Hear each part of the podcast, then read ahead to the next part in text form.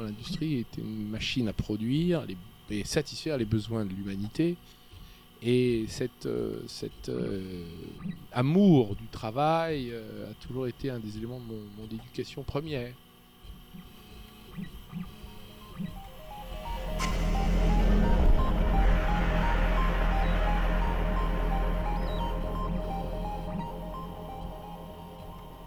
Salut à tous, ici Thomas Bouli et bienvenue sur le podcast de la Fabrique, le podcast qui parle d'industrie. À travers le portrait de femmes et d'hommes qui travaillent dans l'industrie, découvrons ensemble toute la magie de leur carrière. Des métiers, des secteurs d'activité et des entreprises, mais aussi des choix, des succès et des échecs. C'est ça qui dessine la partition que jouent ces acteurs au quotidien et qui, j'espère, vous inspireront autant que moi. Vous êtes de plus en plus nombreux à me suivre, épisode après épisode, et ça, ça fait vraiment chaud au cœur et ça me donne envie de continuer. Alors comme d'habitude, n'hésitez pas à me faire un petit retour après avoir écouté l'épisode, c'est souvent super intéressant et très plaisant pour moi d'échanger avec vous et de discuter de tous ces sujets. Et allez, petit plaisir, vous démarrez l'application podcast d'Apple et vous mettez 5 petites étoiles. Ça permettra à plus de monde de découvrir ces super aventures. La fabrique, c'est tout de suite, c'est parti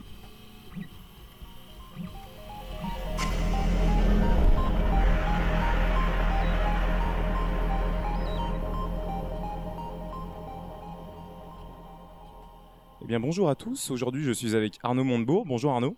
Bonjour. Merci de m'accueillir dans vos locaux des équipes du Made in France à Paris. Euh, aujourd'hui, on va revenir un petit peu sur votre carrière, votre vie d'avocat, d'homme politique, puis d'entrepreneur dans l'industrie. Et on essaiera d'évoquer un petit peu votre vision sur l'industrie euh, française euh, sur la fin de l'émission. Mais avant ça, pour commencer cette petite balade diffusion, ce que je vais vous proposer, c'est de commencer par vous présenter. Alors, je suis Arnaud Montebourg, je suis né en 1962 à Clamcy dans la Nièvre. Euh, j'ai commencé ma vie dans une région rurale. J'ai été dans un lycée euh, rural et j'ai été à la faculté de droit de Dijon. Puis ensuite, ayant réussi Sciences Po Paris, parce que j'étais un élève euh, qui travaillait sérieusement, on va le dire comme ça, euh, je suis parti à Paris et là, après mon service militaire, euh, j'ai décidé d'entrer dans le métier d'avocat et je suis devenu avocat pendant une petite dizaine d'années. Et puis, euh, en 1997, donc j'avais 34 ans, 35 ans, j'ai été élu député de la Saône-et-Loire, un département que je connais bien, parce que c'est le département euh, de mes parents, de mes grands-parents euh, paternels. Mon grand-père était boucher charcutier à Autun, en Saône-et-Loire. Euh, j'y ai passé de longs mois pendant mes vacances d'enfant, d'adolescent, et cela fait partie de mes racines que j'ai retrouvées à l'occasion de mon élection comme parlementaire de ce département, puis ensuite euh, je suis resté pendant 20 années dans l'action publique et politique, en étant euh, parlementaire, euh, puis président du département de la Saône-et-Loire. Finalement, c'était une grosse collectivité locale que j'ai dirigée pendant quelques années, puis ensuite je suis entré au gouvernement.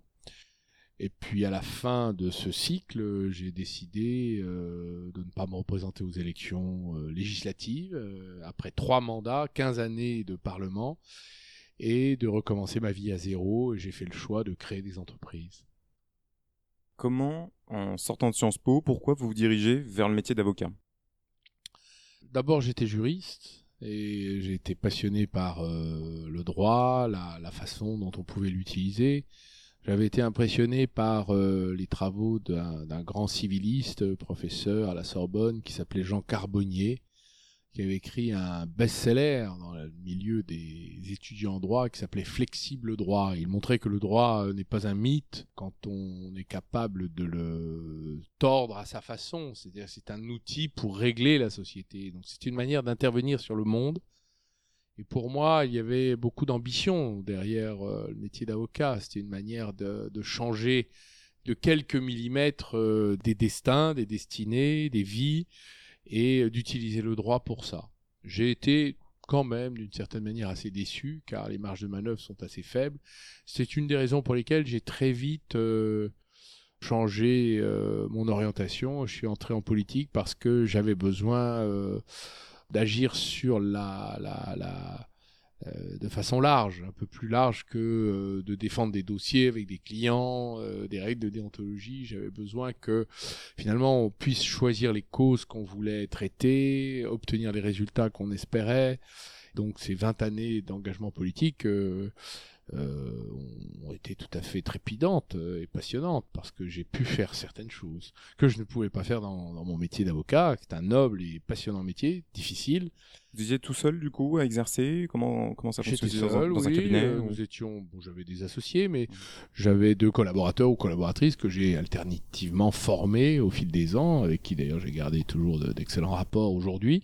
Ce sont devenus mes avocats d'ailleurs souvent, mes anciens collaborateurs. Euh, et donc euh, c'était une sorte de, comment dire, c'était une vision du métier, puisque j'étais pénaliste. Euh, d'artisans, euh, on était seuls, on travaillait seuls, euh, on faisait tout nous-mêmes, y compris les corvées. On était de, on, allait dans les prisons de la région parisienne tous- les samedis matins avec la 205. euh, c'était une, ou avec le vélo quand c'était la prison de la santé. Bref, c'était un métier de solitaire, de rude travail, mais tout à fait passionnant. Et pour le jeune homme que j'étais, c'est vrai que je me suis forgé là, en apprenant à écrire, à lire, à écouter, à parler, à convaincre. J'ai tout appris finalement dans ce métier. Je ne savais rien faire avant ce métier. Et je l'ai appris avec un patron qui était formidable, qui était mon finalement mon seul et unique patron dans ma vie. J'en ai jamais eu d'autre. Qui était Thierry Lévy, qui est décédé il y a maintenant euh, un an ou deux, euh, et qui euh, m'a tout appris. Je sais ce que je dois à cet homme. C'était un grand avocat. Il avait défendu Claude Buffet et accompagné avec son confrère Badinter euh, Buffet et Bontemps à la guillotine. Il avait défendu Roger Nobel Peace. C'était un, c'était un seigneur. Est-ce que vous vous rappelez d'affaires sur lesquelles vous avez justement réussi à infléchir euh.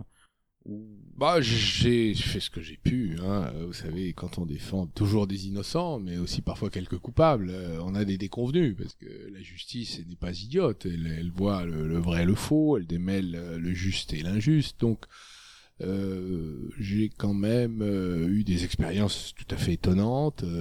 J'ai été l'avocat commis d'office de l'assassin de René Bousquet, l'ancien chef de la police de Vichy. Euh, j'ai été commis d'office à la cour d'assises de Paris. C'est ce qui, ça a été un des, des procès les plus difficiles que j'ai jamais connus. Mais je me dis souvent que si j'avais eu 10 ans de plus, à ce moment-là, j'étais jeune, j'avais pas 30 ans, euh, je pense que j'aurais été meilleur. Et puis j'ai défendu l'association des contribuables parisiens et qui a euh, elle-même fait déménager Alain Juppé lorsqu'il était dans un appartement de la ville de Paris en saisissant le parquet de Paris et le procureur. Euh, j'ai par ailleurs euh, défendu euh, Christine et Jean-Marie Villemin, euh, participé à leur réhabilitation, car ils avaient été injustement euh, condamnés médiatiquement et euh, emprisonnée par la justice alors que c'était une euh, femme innocente qui avait été euh, privée par le rapt et, la mort de son enfant Grégory. Donc c'est une histoire bouleversante. Je suis resté d'ailleurs ami avec euh, la famille Vimin.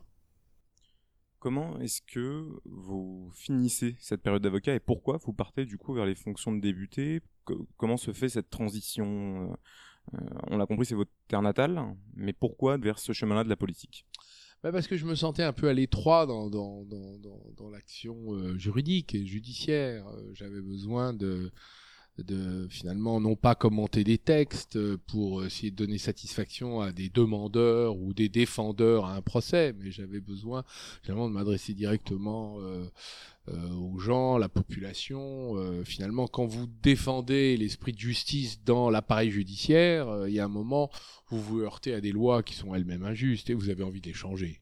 C'est comme ça que c'est arrivé, hein, ce, ce, ce- ce- cette irruption de la politique. Moi, je n'étais pas un, homme euh, dans le Parti socialiste qui avait des, galons. Militant intermittent de base. J'avais collé des affiches en 81 pour l'élection de Mitterrand, euh, qui reste quand même l'un des, grands moments d'ébranlement politique du pays. Et j'avais ressenti euh, ce que pouvait donner la politique à cette époque, euh, c'est-à-dire elle pouvait transformer énormément la société, beaucoup plus qu'un avocat seul dans un dossier lambda. C'est donc cette analyse qui m'a conduit à aller chercher d'autres horizons et chercher à les élargir. et ce fut fait. J'ai eu la chance d'être élu à la première élection à laquelle je me suis présenté. Comment est-ce que vous faites pour cette première campagne, du coup, donc sans expérience jusque-là euh, de réalisation de campagne Comment vous vous entourez? C'est au sein du Parti Socialiste que vous prenez des conseils et que vous lancez votre campagne?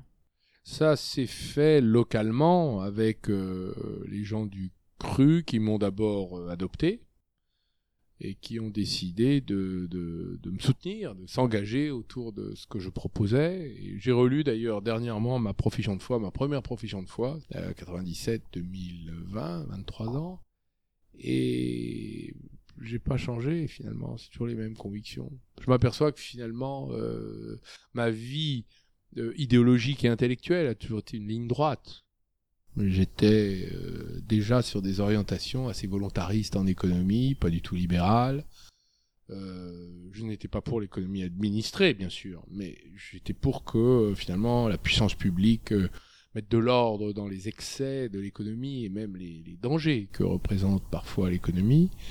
Donc c'était déjà finalement le, le, je ne savais pas qu'un jour je me retrouverais à la tête du ministère de, l'économie et de Bercy. Et, mais finalement, ce que j'ai fait à Bercy ressemblait finalement furieusement à ce que j'ai défendu lors de ma première campagne électorale, qui était mon instinct, ce que je croyais, ce que je pensais. Et euh, à l'époque, la population a mené avec nous le débat. Euh, le débat était vif, hein, la, la, campagne a été furieuse. Euh, il est vrai que j'avais un adversaire à l'époque qui n'était pas qui n'était pas très reluisant sur le plan moral et déontologique. Donc c'était assez facile pour moi qui était euh, finalement jeune, nouveau, euh, qui n'avait pas beaucoup d'expérience, hein, euh, de dire bah il y a peut-être des choses à changer dans tout ça. Et ça a été entendu par la population, ça a été comme une sorte de localement, puisque c'était une circonscription très ancrée à droite depuis longtemps, avec des victoires au premier tour des candidats de droite ça a été un coup de tonnerre et finalement j'ai gardé la circonscription euh, et elle a encore survécu. Euh, mon successeur, euh, Madame euh, Cécile Untermeyer, qui a été élue après moi deux fois, a gardé la circonscription à gauche, là où j'étais. Aujourd'hui, c'est la seule de Bourgogne-Franche-Comté qui a survécu au macronisme, au sarkozysme, à toutes sortes de choses. Donc c'est donc finalement qu'on avait fait du bon travail.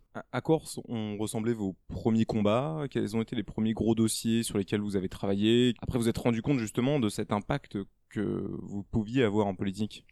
Ben, Quand j'ai été élu, je me suis attelé à une première tâche qui était de, les tribunaux de commerce.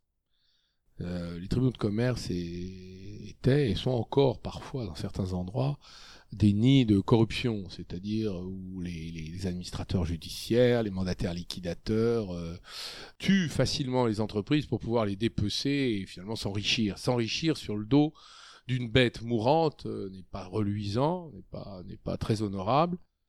Et me souviens, j'ai mené le combat pour moraliser ces juridictions, qui étaient quand même le lieu euh, de la faillite, c'est-à-dire l'endroit où les entreprises allaient mourir, les emplois se perdaient ou se gardaient, euh, et, où euh, nous avions des dégâts considérables par rapport à d'autres pays européens. Nous pouvions faire mieux.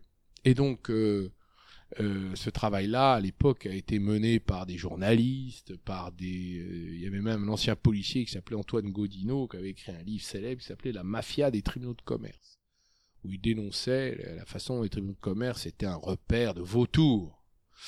Et ça a été finalement euh, assez productif parce que des réformes sont venues les unes après les autres. On n'a pas réussi à imposer tout de suite la réforme, mais avec le temps, la moralisation a quand même progressé. Je dirais pas que c'est parfait, mais enfin, euh, dans ce bas monde, on peut se réjouir des progrès toujours. Hein.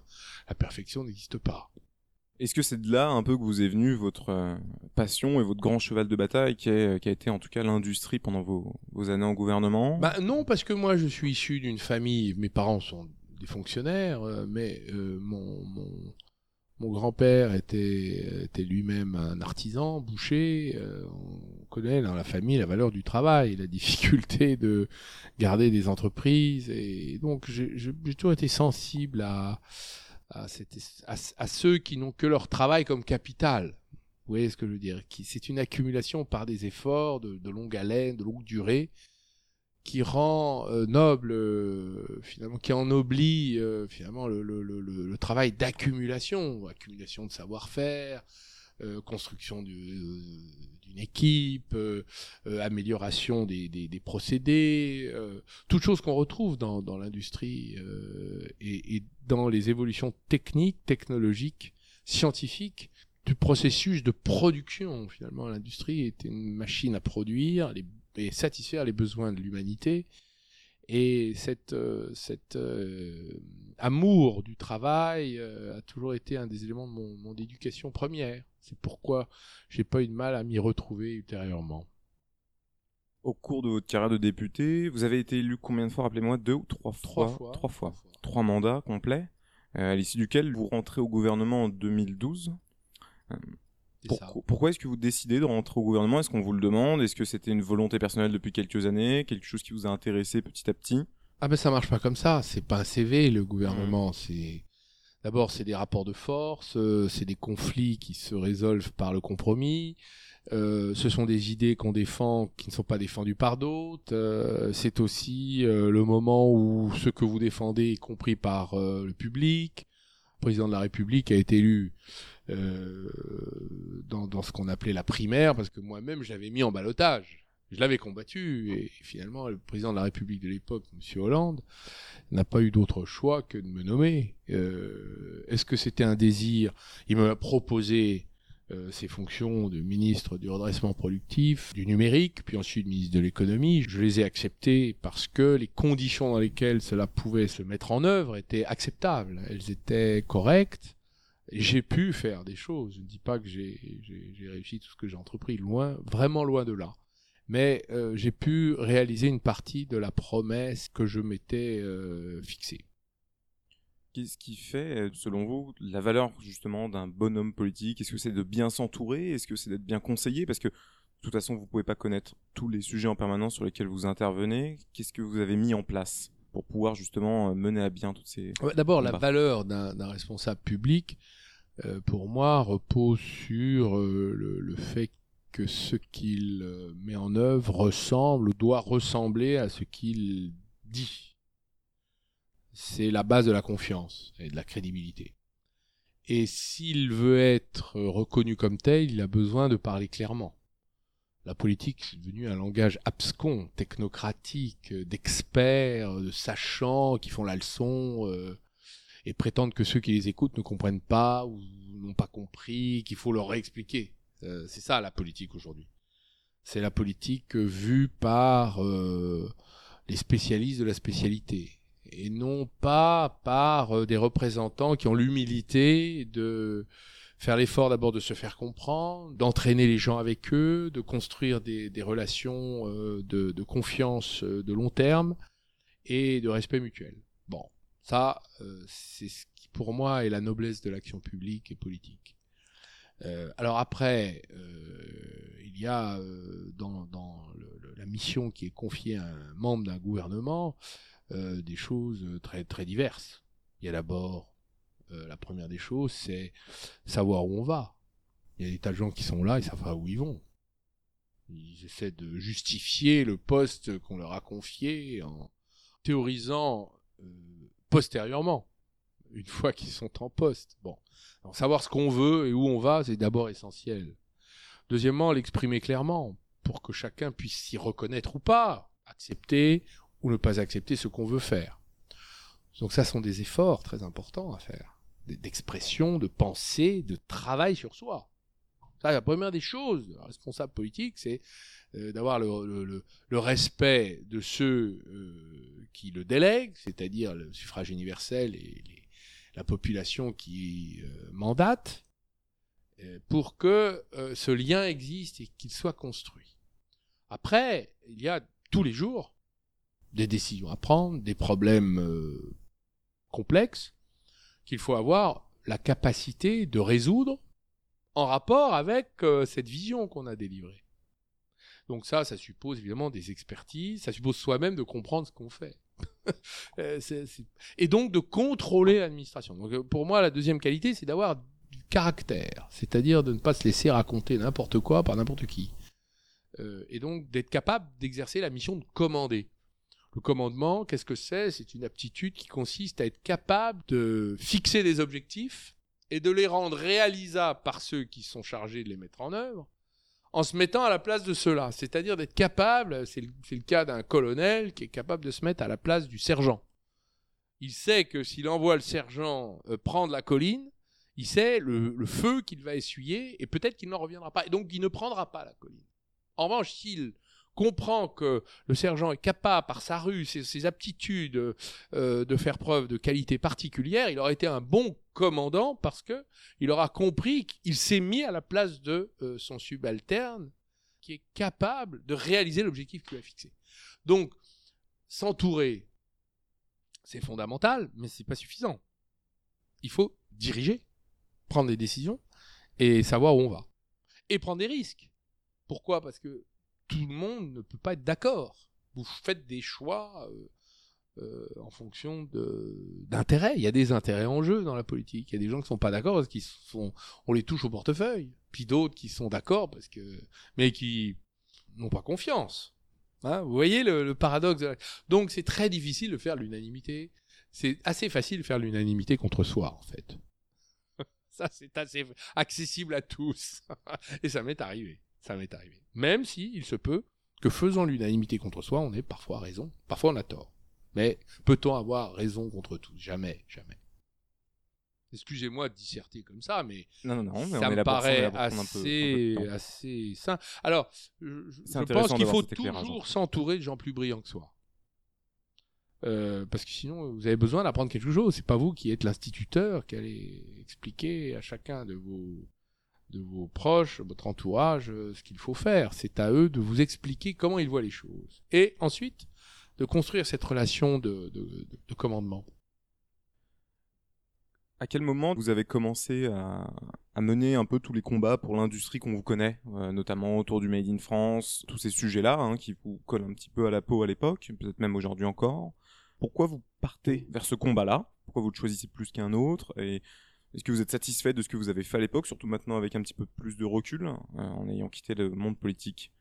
Que vous Bah, si, si, quand on regarde euh, la force des nations, euh, c'est leur économie qui leur permet d'établir euh, leur puissance.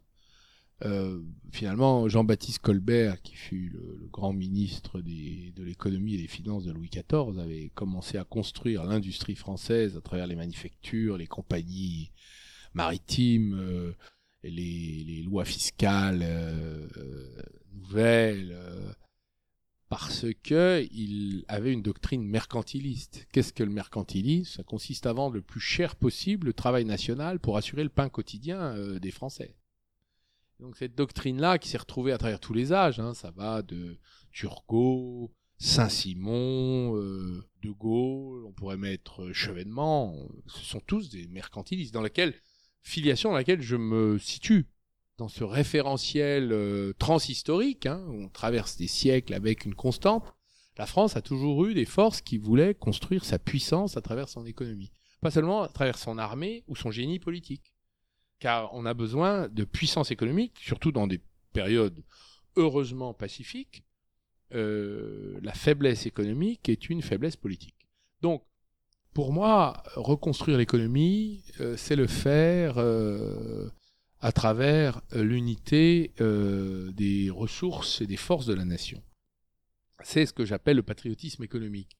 Le Made in France, c'est une politique qui consiste à reconstruire l'économie après dix années de crise euh, qui nous a lessivés, avec des territoires euh, détruits hein, sur le plan économique, euh, des classes moyennes essorées, économiquement, financièrement, des niveaux de chômage et de faillite encore élevés. Notre travail doit être de reconstruire méthodiquement c'est comme ça que je raisonne en 2012, 2013, 2014, pendant ces deux années et demie où je suis à Bercy, méthodiquement euh, notre industrie. D'abord, qu'est-ce que c'est que le mercantilisme contemporain? Un, ne pas perdre ce qu'on a.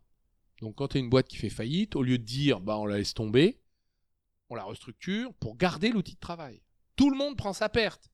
Les banquiers prennent leur perte. Les actionnaires, ils prennent leur perte. Les managers, on les vire quand ils sont mauvais et ils le sont. La preuve, c'est que la boîte est en faillite. Les salariés ne peuvent pas garder tous les emplois. On gardera certains, mais pas tous en attendant que ça reparte. Stratégie de euh, sauvetage des outils de travail. Hein, c'est de la médecine urgentiste de catastrophe. Deuxièmement, reconstruire ce qu'on a perdu. C'est-à-dire des secteurs où on a tout perdu dans la mondialisation asiatique, chinoise, hein, domination chinoise, euh, le textile, euh, la maroquinerie, les chaussures, bah, il y en a un paquet, hein, l'électronique. Où est-ce qu'on réinvestit? Où est-ce qu'on met nos ressources Et est-ce qu'on peut avoir un plan de mobilisation des ressources secteur par secteur? Ce que j'ai fait avec les 34 plans industriels que malheureusement M. Macron, mon successeur, je ne sais pas qui a inspiré ça, ça montre bien qu'il ne croit pas du tout dans l'action publique dont il a cherché à briguer euh, le poste suprême euh, et qu'il a obtenu, c'est qu'il a euh, fermé tous ses plans. Mais on avait 34 plans industriels, depuis le cloud européen, en passant par la chimie verte, les satellites électriques, le, le, plan du véhicule à 2 litres. C'était pas utile. Bon, le véhicule électrique, ça est autonome. Bref, tous ces plans visaient à mettre autour de la table euh, des financeurs publics, des financeurs privés, des laboratoires de recherche publics, des laboratoires de recherche privés. Il y avait le plan batterie dedans, c'est le seul qu'ils ont fait. Il y avait le plan dirigeable. Bah, les dirigeables, ils ont été fabriqués où? Bah, Par les Anglais, par, je crois, les Russes ou les Japonais. Mais nous, on avait un plan dirigeable. On l'a abandonné. Pourquoi? Airbus avait les moyens de le faire. Ils ont l'argent pour faire ça. Et la technologie et les ressources euh, euh, cérébrales le cerveau. Donc, ce sont, c'est une manière de reconquérir. Bon, ça n'a pas été poursuivi, je le regrette, et je pense que c'est une faute. Et puis, troisièmement, rapatrier ce qu'on a perdu. Il y a beaucoup d'activités qui sont parties de par le monde, et je me pose toujours la question, il y a eu une ruée vers l'or vers chinois les grandes entreprises françaises sont allées investir, plutôt qu'en France ou en Europe, sont allées chercher les, les, bas coûts de euh, l'économie chinoise. Ça a pu être avantageux. Moi, je considère que euh, c'était excessif. Je ne dis pas qu'il fallait pas le faire. Je dis que c'était excessif. D'abord parce que euh, on a donné des technologies à des adversaires économiques qui aujourd'hui euh, cherche à prendre le contrôle avec nos excédents, ce qu'on a donné, on donne des, on fait un chèque annuel depuis 10 ou 15 ans à la Chine de 30 euh, milliards par an. Ça fait 300 milliards en 10 ans. Vous voudriez un chèque 300 milliards en 10 ans de d'excédents chinois en France. Et, dans ce cas-là, euh, si l'entreprise française, donc admettons, poursuit sa production en France, comment derrière, face à une entreprise britannique qui elle va en Chine Non, mais je n'ai pas dit ça. Je pense qu'il fallait développer le Maghreb, par exemple. Pourquoi? Parce que le Maghreb, c'est nos frontières. Euh, c'est là qu'il y a des besoins, c'est là qu'il y a une jeunesse désœuvrée euh, qui se jette dans les bras de, l'islam politique, en plus, c'est pas nos amis, et qui en plus euh, risquent finalement, comme il n'y a pas d'activité économique, de fuir leur propre pays et de venir chez nous. C'est ce qu'on ne pourra pas faire. d'ailleurs, comme l'automobile par exemple. Mais c'est pas ce qu'ils ont suffisamment fait. Ils ont d'abord fait la Chine. Donc, s'il y avait des endroits où il fallait investir, c'était là. Et je, regrette que nous n'ayons pas eu cette intelligence, comme d'une certaine manière les Allemands ont fait avec l'Europe, l'Europe de l'Est et les pays à leur frontière Est. Euh, donc euh, euh, la compétitivité est une chose, l'intelligence en est une autre. On peut être compétitif même en France. on peut installer aujourd'hui des usines robotisées comme elles le sont en Chine maintenant puisque les salaires chinois ont augmenté à 25% l'an pendant on va dire 10 ans. ils sont à peu près au niveau de l'Europe basse, hein, plus bas niveau de l'Europe on peut considérer que euh, aujourd'hui les entreprises de, à fort niveau technologique sont parfaitement compétitives euh, en Europe occidentale, en France, en Allemagne. Et regardez en Allemagne, ils ont des coûts dans l'industrie qui sont beaucoup plus élevés que les nôtres. je ne parle pas que des coûts du travail, mais ils ont des coûts plus élevés. Donc, ils arrivent évidemment à obtenir des, des, résultats meilleurs. C'est donc bien qu'on n'a pas été bon. Donc, on a mal réfléchi. Voilà. Donc ça, c'est ça le mercantilisme contemporain d'aujourd'hui. C'est comme ça que je le définirais.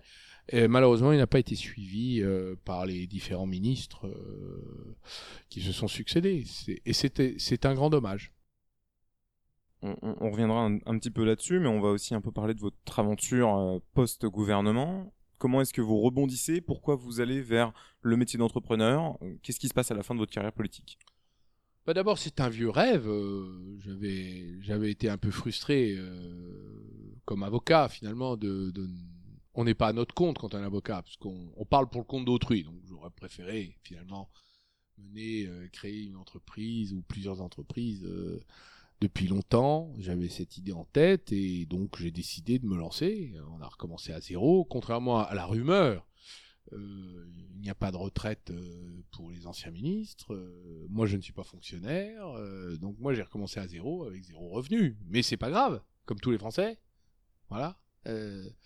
Et donc c'est un, c'est point euh, important parce que j'avais décidé de me mettre en risque. C'est-à-dire d'arrêter... Euh, je savais que quand l'aventure gouvernementale se terminerait, il faudrait recommencer à zéro. J'en ai accepté euh, l'augure et j'en suis très heureux parce que c'est ce qui m'a permis de, de, de recréer toute cette activité dont, dont, dont maintenant je vis. Quelle est la première entreprise que vous créez en sortant du gouvernement? Les équipes du Made in France qui est un incubateur euh, visant à bâtir euh, où j'ai mis mes économies. Il n'y en a pas beaucoup, parce que quand on fait de la politique honnêtement en France, euh, on n'a pas d'appartement à Paris et on n'a pas beaucoup d'économies. Si on l'a fait honnêtement. oui, si on l'a fait honnêtement. Voilà. C'était mon cas, donc respectant scrupuleusement les lois, à 55 ans, on n'a pas beaucoup d'argent. Mais ça fait rien, j'ai mis mes économies dans cet incubateur, développeur d'entreprises euh, décidé à euh, reconstruire des, produits made in France qui sont euh, dans des secteurs effondrés ou abandonnés, où il faut réinvestir. Alors le miel en fait partie, mais pas que. Hein. On a fait le miel, les amandes, la glace bio, il y en aura certainement d'autres. Pourquoi? Parce que euh, d'abord une sensibilité aux abeilles.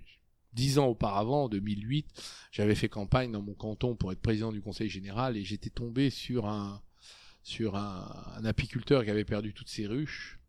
Il pleurait, le pauvre, il avait perdu 800 ruches. C'était son gagne-pain, son outil de travail. C'était un apiculteur professionnel. Il disait, on ne sait pas pourquoi. Donc vous, les politiciens, qu'est-ce que vous faites? Occupez-vous de ça. On ne sait pas pourquoi elle meurt. Et elle meurt.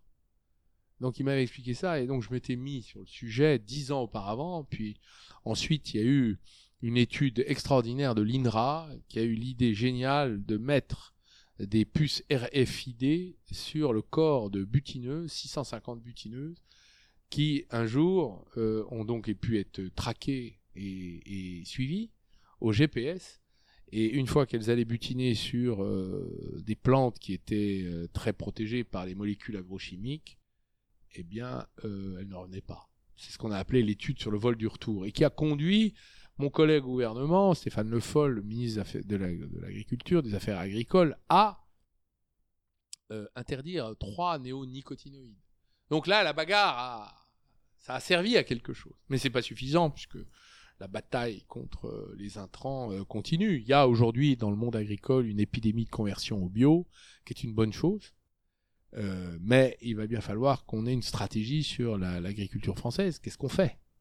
Est-ce qu'on continue les grandes cultures? Euh, Est-ce qu'on fait partout? Est-ce que on se, on redonne une mission nourricière à l'agriculture euh, telle qu'on l'a connue il y a 70 ans avec d'autres méthodes qui ne sont pas celles des, mauvais rendements. Il y aura des, chutes de rendement, mais il y aura aussi des hausses de revenus qui compenseront les chutes de rendement. Bref, est-ce que cette, euh, la stratégie de, notre agriculture a été pensée? Je ne le crois pas. En tout cas, elle ne pourra plus continuer à vivre dans la politique agricole commune telle qu'elle est.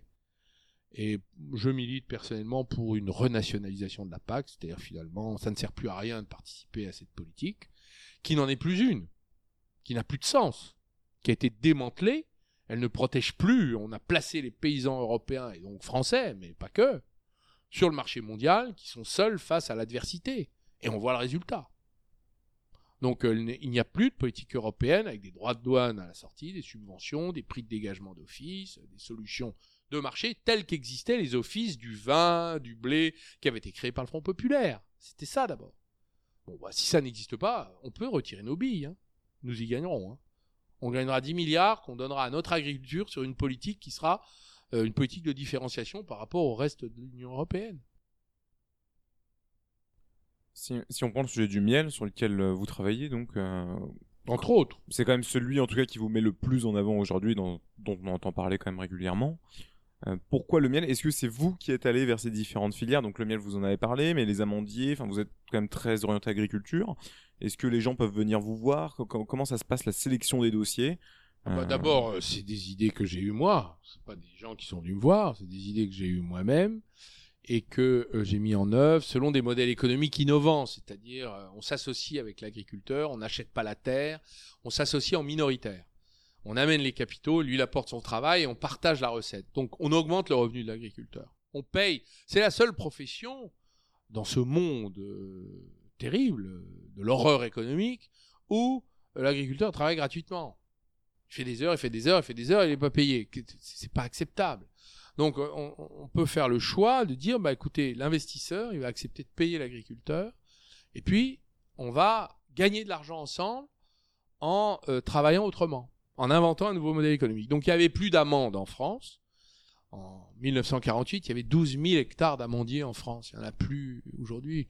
Euh, les Français consomment 40 euh, 000 tonnes d'amandes ils en produisent même pas 1000. Donc il y a encore 39 000 au moins à produire. On l'importe à 80% de la Californie, qui contrôle 80% du marché mondial. L'Union européenne importe 3 milliards d'euros d'amandes, essentiellement de Californie. Euh, même l'Espagne, qui a planté des dizaines de milliers d'hectares en 10 ans, euh, est importateur, importatrice nette. Pourquoi? Parce qu'ils consomment beaucoup d'amandes, et les Français aussi. Donc nous pouvons euh, replanter des amandiers. Donc on a décidé de replanter 2000 hectares dans 80 vergers entre la frontière italienne et la frontière espagnole, dans les départements de la façade méditerranéenne, Corse comprise, où nous plantons en nous associons avec les arboriculteurs. Comment vous les trouvez les arboriculteurs bah, C'est eux qui viennent nous voir parce qu'ils ont de la disponibilité foncière. On a quand même arraché dans le Languedoc-Roussillon euh, 200 000 hectares de vignes en 20 ans il y a de la déprise agricole. On parle des friches industrielles, je peux vous parler des friches agricoles. On laisse paître trois chevaux euh, sur, sur 10 hectares, ça n'a pas de sens, parce que c'est de la terre, de la bonne terre qui pourrait être exploitée autrement. Et l'amandier a un cours qui s'envole sur le plan mondial depuis maintenant 20 ans de façon continue. Il y a donc euh, là un marché, parce que c'est, c'est une nourriture saine, c'est des corps gras mais sains, euh, et qui offre aux consommateurs euh, beaucoup de satisfaction. Et donc euh, l'amande euh, a le vent en poupe depuis longtemps, et c'est le moment de replanter, puisque en Californie, qui a un verger de 365 000 hectares, vous voyez, nous on plante 2000 hectares. en Provence, il y avait 12 000 hectares. dans la Californie intérieure, autour de Fresno, il y a 360 000 hectares dans la vallée du, du San Joaquin. Il n'y a plus d'eau. Parce que les les, agriculteurs là-bas utilisent les techniques du forage pétrolier pour aller pomper les nappes phréatiques qui ne se reconstituent plus à cause du réchauffement climatique. Les Australiens ont planté 30 000 hectares en disant nous allons remplacer la Californie. Pas de chance, la sécheresse est là-bas. Vous en savez quelque chose désormais.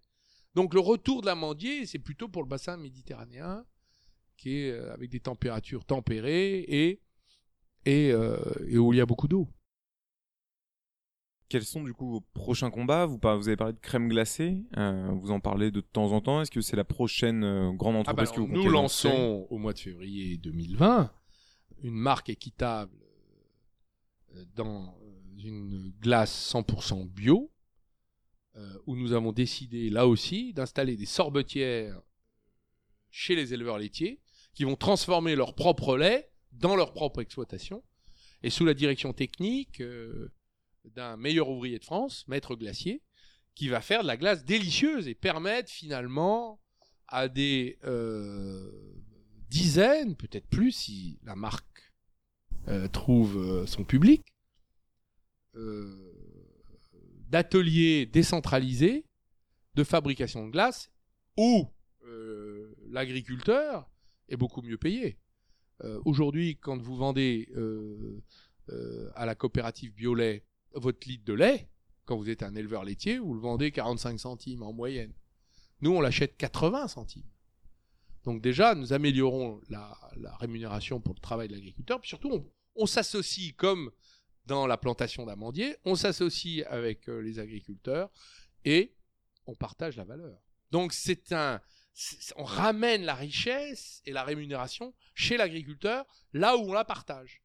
C'est vous qui opérez le fonctionnement des sorbetières. Comment après, une fois Oui, que la glace oui. est faite, est-ce qu'elle est distribuée localement ou Elle de est façon distribuée nationale localement en circuit ultra court. Mhm. Donc l'agriculteur euh, produit le lait, élève les vaches, fabrique la glace, vend la glace localement, et nous, nous assurons les débouchés euh, importants dans la grande distribution dans les villes où il n'y a pas de vaches. faut bien quand même que le consommateur qui est dans les villes, s'il n'a pas de vaches, quand même qu'on lui apporte. Voilà. Donc ça, c'est votre gros projet pour l'année 2020 C'est notre projet 2020, ça. Voilà. Voilà. Et et on espère qu'il rencontrera euh, l'assentiment du public. Ça ressemble à quoi euh, la journée d'Arnaud Montebourg en 2020 Euh, ce, que vous, ce que vous dites, c'est que vous êtes un petit peu sur tous les fronts. Euh, moi, c'est une de mes questions que je pose souvent. Est-ce que quand on entreprend, est-ce que quand on mène de gros combats qui nous prennent beaucoup de temps, comment on fait bah, pour équilibrer la, le- la vie personnelle, la vie professionnelle? Est-ce que vous y arrivez? Est-ce que vous avez des routines? Comment est-ce que ça fonctionne? Est-ce que ça a évolué aussi au cours de votre carrière? J'ai vécu euh, des années de travail euh, extrêmement intense et difficile. où On se couchait à 1 heure, on se levait à 6 heures. Euh, donc là, franchement, euh, tout va bien. Euh, mes journées sont faites de lecture, d'écriture de nos projets, euh, de contact, euh, d'opérationnalité aussi, parce que je dirige ces entreprises, donc euh, je, suis, je suis la main, les mains dans le cambouis et euh, où c'est tout à fait passionnant. Donc c'est pas des journées. euh, je dis souvent, franchement, là j'ai monté trois boîtes. si si quand j'étais au ministère, j'avais l'impression d'en diriger euh, 15 ou 30 fois plus. Voilà. Donc il y a de la marge, on peut encore en faire. Est-ce qu'il y a des aptitudes que vous avez développées pendant justement vos années politiques que vous utilisez aujourd'hui? Euh, Vous parliez Bah tout à l'heure de management, euh, en fait, de direction. Est-ce que, oui, que ça fonctionne euh, pareil? Bah, la, la curiosité, qui est là, là pour moi l'arme de l'entrepreneur, la première arme de l'entrepreneur. Euh, la, la, la, culture et l'expérience, c'est très important de savoir euh, comment fonctionne l'économie pour s'y positionner, c'est-à-dire anticiper les grandes tendances. Euh, Il y a beaucoup de beaucoup de choix ou de décisions qui sont prises d'entrepreneurs un petit peu euh, dans le court terme, mais sans anticiper les grandes, euh, les, les les- grandes évolutions sociologiques. Donc ça, la politique nous apprend beaucoup, ça. Et enfin, euh, l'opérationnalité, c'est-à-dire comment on, on prend soi-même des décisions et on les met en œuvre, on surveille l'exécution ou on les met soi-même en œuvre. Moi, je suis, j'ai toujours fait de la politique en entrant dans les détails, en surveillant tout, en faisant moi-même. Donc, euh, en mettant les mains euh, dans, dans, dans la machine. hein. Voilà. Donc ça, c'est une, c'est une plutôt un bon, c'est une bonne école de ce point de vue-là. Aujourd'hui, les équipes du Made in France, si on compte euh, donc la structure, l'incubateur et les entreprises que vous montez, c'est combien de personnes à peu près? Ah ben, si on, on regarde le tout, les équipes Midi France, on est deux. Bleu Blanc Ruche, on est trois sans moi. Euh, la compagnie des amandes, on est cinq. La glace, on va être quatre. Plus après tous les agriculteurs euh, qui... Ah, euh, les agriculteurs, euh, Mhm. etc., les Évidemment. apiculteurs et tous les autres. Bah oui, ça commence à, ça commence à être signifiant. Bon, c'est modeste, c'est tout petit, mais c'est un bout de démarrage. Maintenant que vous êtes justement, vous avez monté toutes ces entreprises, est-ce que vous avez un regard un petit peu différent sur ce que vous avez fait à l'époque, notamment en politique? Est-ce qu'il y a des choses que vous auriez fait différemment à l'époque, maintenant que du coup vous avez vraiment mis les mains euh, dans le cambouis comme vous dites ou pas? Bah, je vais vous décevoir parce qu'on me pose souvent la question, mais pas du tout. Pas du tout. Franchement, euh, euh, moi je trouve que l'entreprise a besoin d'une puissance publique forte et la puissance publique a besoin d'entreprises libres. Donc faut les deux. C'est une cohabitation constructive. Voilà. C'est très clair. Est-ce qu'on peut on peut peut-être parler un petit peu de votre vision de l'industrie aujourd'hui? Est-ce que le Made in France aujourd'hui, est-ce qu'il est synonyme de qualité forcément? Est-ce qu'il doit le devenir ou est-ce qu'il l'est déjà? Euh, je me pose aussi des questions notamment sur les labels. Euh, est-ce que le label Origine France Garantie, qui est aujourd'hui a priori euh, le plus représentatif, est-ce qu'il est suffisant? Est-ce qu'on doit aller plus loin? Vous pensez? Est-ce que en fait un produit made in France aujourd'hui a la qualité, a la longévité suffisante pour avoir un impact en fait environnemental réduit ou pas? Pas mal de petites questions ouvertes autour de Bah, ça. D'abord, le Made in France, c'est le circuit court, c'est c'est d'ici, c'est local. On peut s'en réjouir sur le plan environnemental et même social. On a deux cerveaux. Le cerveau du citoyen et le cerveau du consommateur. Le consommateur veut payer le moins cher possible, en avoir le plus possible. Et le citoyen, il veut quoi? Il veut des emplois pour ses enfants, des PME dans son territoire, des lois sociales qui soient généreuses et environnementales qui soient sérieuses. Bah, tout ça, ça se paye. Donc le consommateur et le citoyen travaillent ensemble dans le même cerveau. Et euh, le Made in France permet de réconcilier les deux cerveaux. Donc, euh, si vous donnez des bons salaires, eh ben, c'est normal que vous payiez un prix euh, plus élevé que si vous payez pas les gens qui sont des esclaves au, au Bangladesh, tout simplement. Alors, néanmoins, le Made in France n'est pas plus cher que le Made in Germany. Il est même beaucoup plus abordable. La qualité est quand même au rendez-vous. Moi, je suis frappé de voir que c'est un mouvement de société dans, chez le consommateur, très puissant, mais aussi chez le producteur. Vous avez une- toute une nouvelle génération d'entrepreneurs que je salue, que j'adore. Euh, Guillaume Gibault, c'est français, Thomas Hurier, 1083, euh, sont les emblèmes. Je suis content d'ailleurs d'avoir rejoint leur cohorte. Moi, j'ai pas leur âge, mais j'ai, j'adhère à leur vision et leur état d'esprit. Ce sont des entrepreneurs euh, qui ont réinventé des modèles économiques et qui ont servi la cause de l'emploi euh, sur nos territoires. Et euh, ce que je fais un peu euh, dans l'agriculture, euh, eux le font dans le textile euh, et avec et d'une belle manière. Et il y en a des milliers comme ça, partout. Euh, au salon du Made in France, c'était alors là, je crois qu'on a atteint les 100 000 visiteurs, donc ça explose. Vous avez des initiatives extraordinaires, très belles, et, et des créations de toutes sortes. Il y a 10 ans, il y avait rien de tout ça. Donc, il y a une euh, renaissance euh, avec beaucoup de créativité. Euh, maintenant, il faudrait les financer. Est-ce que vous pensez que demain, justement, grâce à des financements, euh, bah, tout le monde va pouvoir a- aller s'acheter un slip français, ce qui n'est pas forcément encore le cas malheureusement aujourd'hui? Non, mais chacun fait ce qu'il peut avec ses Mhm. moyens. Tout à fait. Mais celui qui peut, pourquoi pas? D'ailleurs, il est de meilleure qualité. Il en rachètera moins. Euh, les chaussettes, quand on les achète faites dans les Vosges chez Bleu Forêt, excusez-moi, c'est une usine magnifique, Bleu Forêt, chez La Bonale en Alsace. C'est une usine de chaussettes aussi, euh, magnifique. Euh, sont des chaussettes qui tiennent plus longtemps que des chaussettes low cost achetées sur les marchés que vous êtes obligé de racheter au bout de 15 jours. Donc on a quand même une, sorte de, capacité productive que les consommateurs euh, commencent à soutenir. Donc il y, a y y un réveil de tous et je suis très heureux que tout ça se passe comme Et- ça. Et est-ce Hein que vous pensez que justement ça peut se diffuser? Parce que effectivement, ceux qui peuvent euh, vont pouvoir peut-être permettre d'augmenter à ces entreprises de taille et donc de pouvoir Ah, avoir, avec des effets passe. de volume, de pouvoir justement réduire les prix Je vais pour vous dire, la dernière entreprise de, de velours, Côtelet, et, euh, est en Alsace, près d'Alkirch. Elle a été sauvée par un entrepreneur extraordinaire qui s'appelle Monsieur Pierre Schmitt. Euh, il s'est débrouillé tout seul, pas l'appui des banques, euh, il s'est débrouillé. Et il a réussi à sauver cette boîte. Et il est en train de remonter toute la filière. C'est une boîte qui gagne de l'argent maintenant, qui fait 20 millions de chiffre d'affaires. C'est extraordinaire. Et il a réutilisé toutes les machines, il a fait revivre tout ça. Bref, euh, toute cette économie-là de la reconstruction du Made in France, pour moi, c'est un chantier national qui devrait être de priorité et de première ampleur. Donc ça supposerait que la banque publique d'investissement, au lieu de s'am- s'amuser à faire ce que font toutes les autres banques, devrait accorder sa priorité à ça. C'est moi qui l'ai créé, la BPI. Alors, euh, je peux vous dire, je- comme géniteur, j'ai quelques droits de regard. Hein. Est-ce qu'on risque pas à un moment donné, en finançant toutes nos filières, hein, ce que je trouve très pertinent, mais de faire après du protectionnisme euh, peut-être même agressif? Est-ce qu'il n'y a pas des risques derrière ça? Qu'est-ce que vous en pensez? Mais quel est le problème dans le protectionnisme? Tous les pays pratiquent le protectionnisme. Donc euh, je vois pas où est le sujet. Le sujet c'est quelle est la part de protectionnisme qu'on s'accorde? C'est pas est-ce qu'il faut ou pas le protectionnisme? Euh, nous, nous sommes une passoire. Donc euh, déjà, si on se mettait au niveau de ce que sont nos partenaires, vous croyez qu'on peut importer comme ça facilement en Chine? Mais qui croit ça? Personne. Euh, certainement pas moi qui, qui n'arrive pas à vendre mon miel en Chine puisque le gouvernement a mis l'embargo sur le miel français. Ah bon? Pourquoi? Bah alors, faisons la même chose avec le miel chinois. Ça s'appelle la réciprocité. Donc moi, je suis un partisan de la réciprocité. Les Américains nous tapent sur le Roquefort, le vin, euh, eh bien on va taper les Américains sur leur Harley Davidson, le Jean Levy, sur tout ce qu'ils veulent.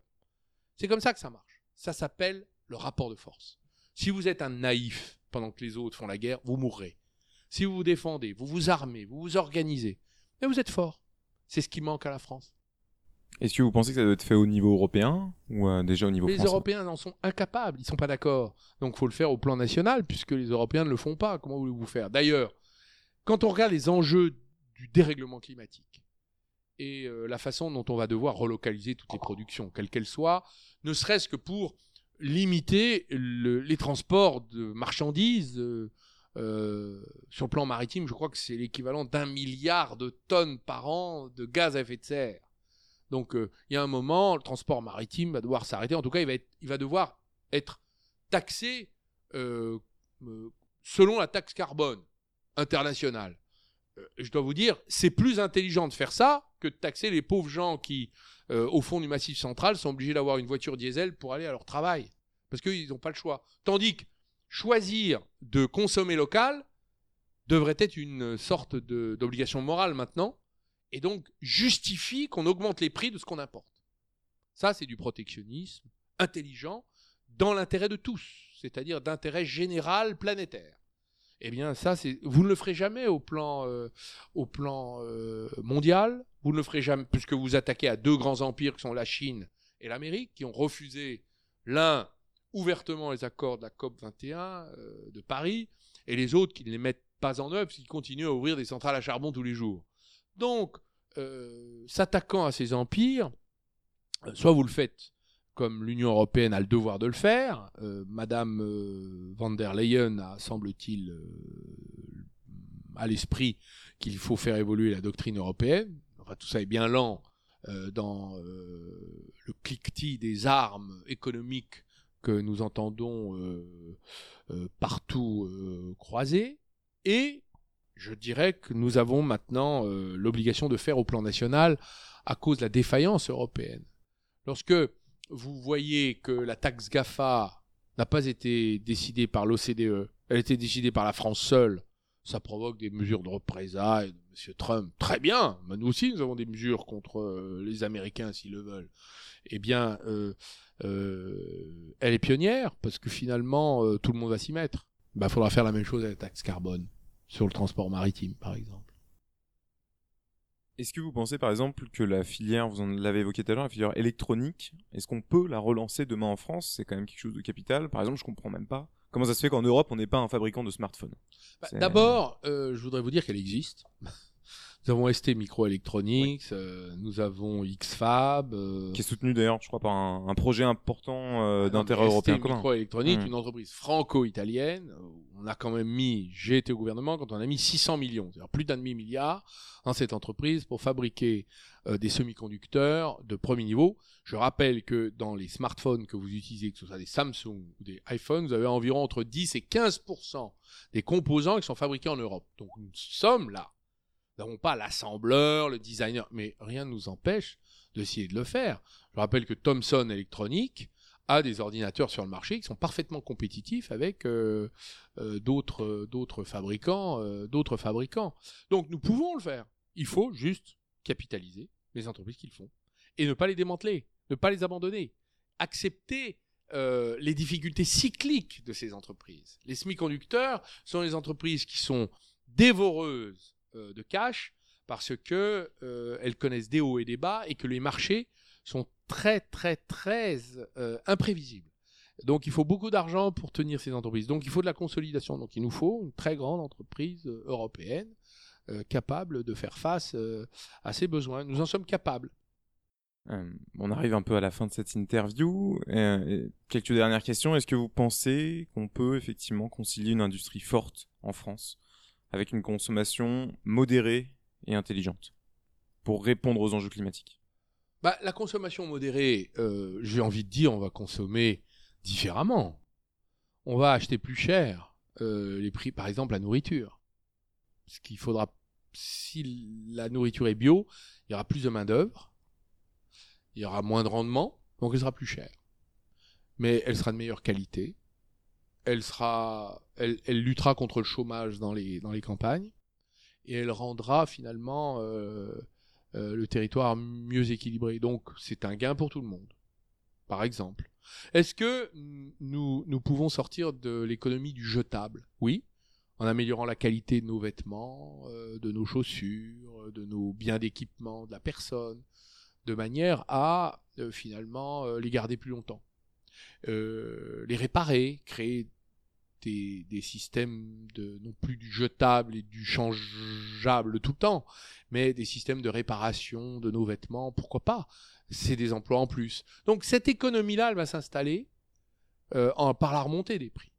Et on aura besoin que les prix remontent parce qu'on ne peut pas ne pas payer ceux qui travaillent, les producteurs. Voilà. C'est peut-être la bonne conclusion. Euh, un pays qui ne produit pas est un pays qui est dans la main des autres. Et un pays qui euh, décide de produire, c'est un pays qui euh, honore le travail, qui a un travail fier, qui en est heureux et qui le paye. Ce n'est pas le cas avec l'effondrement des classes moyennes et de leurs revenus aujourd'hui. Donc c'est ça l'inversion des valeurs. Donc euh, tous ceux qui travaillent dans un pays comme le nôtre doivent être, j'allais dire, les héros de la société future. Qu'est-ce que vous conseilleriez comme euh, ouvrage? Vous l'avez dit tout à l'heure, vous prenez le temps de lire beaucoup de choses en ce moment. Qu'est-ce qu'il y a comme ouvrage en ce moment qui vous inspire? Qu'est-ce qu'il faudrait lire maintenant pour, euh, bah voilà, pour ceux qui auraient envie d'avancer? Je conseille, c'est un livre, c'est un livre tout à fait passionnant, très technique parce que c'est de la main d'un grand économiste qui est Michel Aglietta, euh, qui est à la tête d'un grand laboratoire français très reconnu. Capitalisme, le temps des ruptures. Euh, il expose comment le capitalisme va devoir euh, s'adapter au changement climatique et euh, assumer ce qu'il appelle la tragédie des horizons. La tragédie des horizons, c'est le titre d'un discours du gouverneur de la Banque d'Angleterre en 2015 qui avait dit tout le système économique fonctionne sur le court terme, tout le système politique fonctionne sur le court terme, tous les mandats technocratiques sont des mandats de court terme, et toutes les décisions que nous avons à prendre doivent anticiper le long terme. Et donc nous allons nous retrouver à ne prendre que des décisions de court terme qui vont nous placer dans une situation où lorsque la tragédie du long terme nous rattrapera, il sera trop tard pour réagir. Donc il va falloir actualiser les coûts futurs et les intégrer dans nos décisions actuelles. Eh bien, c'est le thème de ce très beau texte qui s'appelle Le temps des ruptures, où Michel Aglietta et toute son équipe de jeunes chercheurs a écrit ce très beau livre dont je conseille la lecture Capitalisme, le temps des ruptures, chez Odile Jacob. Très bien. Qu'est-ce que vous conseilleriez à une jeune ou un jeune qui voudrait se lancer dans l'industrie aujourd'hui euh, Qu'est-ce que vous lui conseillez? Je lui dirais, observe la société, prends de l'avance sur elle, réfléchis avec elle, euh, intéresse-toi à ses vrais besoins profonds et satisfais-les répond à sa, à sa, à sa demande profonde. Pas sa demande superficielle, artificielle, anecdotique. Sa demande profonde. Et tu réussiras. Merci beaucoup. Merci à vous. Ce que vous nous avez partagé.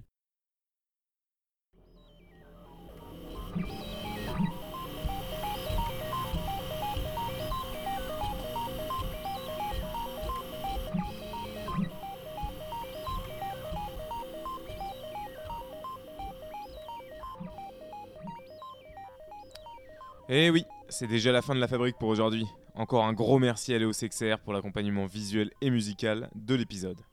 J'espère que vous vous êtes régalé autant que moi.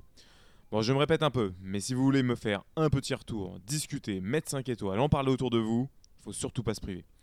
En attendant, je vous souhaite une super journée et je vous dis à très bientôt pour un nouvel épisode de La Fabrique.